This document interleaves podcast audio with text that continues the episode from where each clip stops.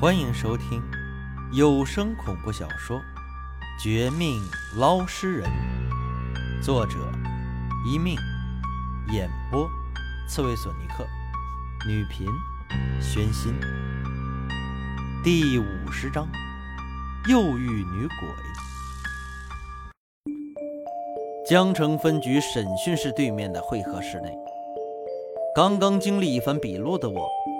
并没有鬼婴集团以为那样脱一层皮，或者被无缘无故怀疑，反倒是一脸轻松的被陈副局长请到这边，又是给我倒茶，又是给我笑脸。等其他闲杂人等都出去，他才又脸色一变，将一张写有手机号码的纸条递了过来，同时跟我说起这次传唤的事儿。王青啊，你这次惹到的人不简单呢。前脚我们刚搞定那个生化工厂，后脚他们就举报你，看似举报，实则是将你拉下水，要我们对付你。你这次到底得罪的是什么人了？可别跟我说又是什么神神鬼鬼，你知道我可是不信这些的。陈局。您开玩笑吗？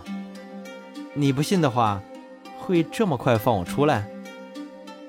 你不信的话，当年我帮你们捞尸体，某次诈尸后，你大胆的配合我一起将那个尸变的尸体拿下，这里没外人，你想说什么直接说吧，我肯定知无不言，言无不尽的。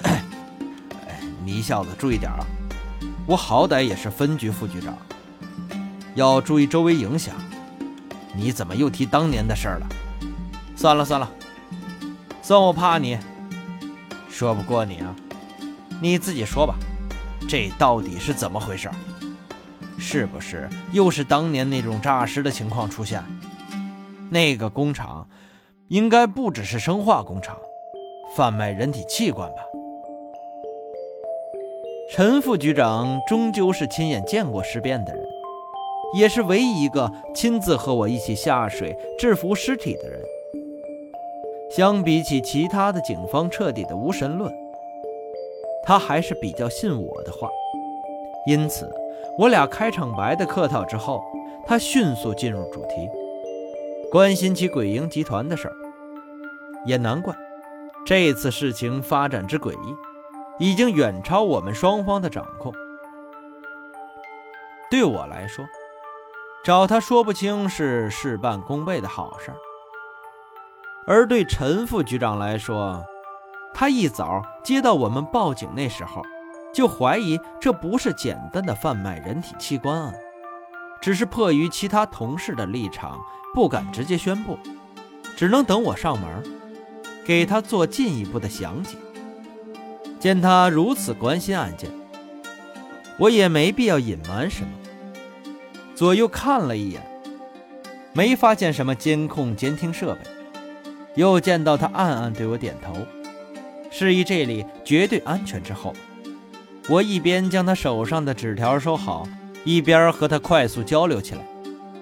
陈副局长将这报警号码详细的信息泄露给我，说是这人尽管用了网络手段，隐藏了自己的真实号码。但还是被他们给追踪出来。那人似乎去过那个鬼婴工厂，应该就在警方去了之后，发现现场情况，于是立即报警拉我下水的。也等于说，这人大概率是那个工厂的负责人。他将这消息给我，自然是让我可以继续追查下去，以警方不方便的手段找到那人。进而顺藤摸瓜，而我这边自然也不会吝啬。在陈副局长等得有些着急的时候，这就将鬼婴工厂的全部事情一一说给他听。说完后，顺便说了李庆利和老王的事儿，告诉他我们的情形越来越不利，比他们想象中的还要更加糟糕。不只是有鬼婴集团，还有一个不弱于鬼婴集团的神秘势力。通过老王和李庆利出手，短期目标是对我下手。至于中期、长期目标，目前还看不出来，但绝对不会是什么好事儿。听完我的这些说法，哪怕是经过我精简缩水的说法，陈副局长一脸惊恐，惊得几乎说不出话来。最后，我俩只得临时达成一个初步的约定：陈副局长做主，说我清白。让我第一时间被放走，给我尽量多的机会，找到那个号码的主人。我则每天早中晚三次和他汇报进展，并得到他这边的情报支持。除此之外，一旦再有命案发生，必须第一时间给他上报，绝不能再让他遇到这种被第三方栽赃陷害、打个措手不及的事儿。王青，我相信你不是因为你是我熟人、恩人，而是因为这些年你做的事儿，大多数都是好事儿。所以，虽然你刚才隐瞒一些东西，我也不介意。但同时，希望你不要让我失望。哎，陈局长，您放心，我王青只要不死，只要还有一口气在，绝对不会让您失望。不会辜负您对我的期许。别的不敢说，但有件事儿，等会儿就让你大开眼界，也让你明白，我不将所有细节告诉您，也是有原因的。那你告诉我，这世界上除了尸体可以诈尸之外，是不是真有，真有你说的那种鬼鬼婴？咦，陈局。今天您兴致很高嘛？您想看的话，我们恐怕得换个地方说话。一边说出这话，我一边和陈副局长到了他的办公室。等他将门窗紧闭之时，弹了一下腰带上的罐头，下一秒，罐头内的鬼婴探出头，出现在他面前。他是给陈副局长打招呼。笑着露出鬼脸，可后者却被吓得呼吸都停了。这，这就是你说的那个，啊啊，那个鬼鬼婴！我的妈呀，不足月的鬼婴都能说，都能说话能笑！我的个乖乖，要是让他多长几年，不得……陈副局长瞬间感到一股阴冷的阴风阴气。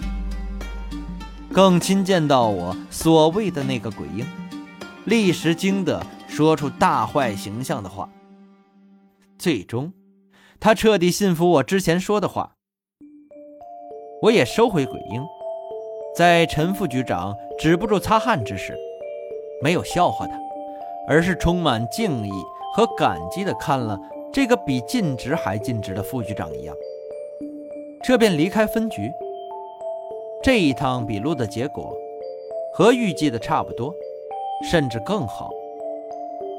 警方并没有轻易被鬼婴集团的人误导，加上陈副局长的主动帮忙，我拿到那人号码和他的具体住址时，信心倍增，更打算不回家，直接带着鬼婴去那人的公寓，将他揪出来。这不仅关系到我的安全。同时，也关系到没法打电话发微信，只能借顺丰快递的廖明雪的安全。我还记着他的事儿呢。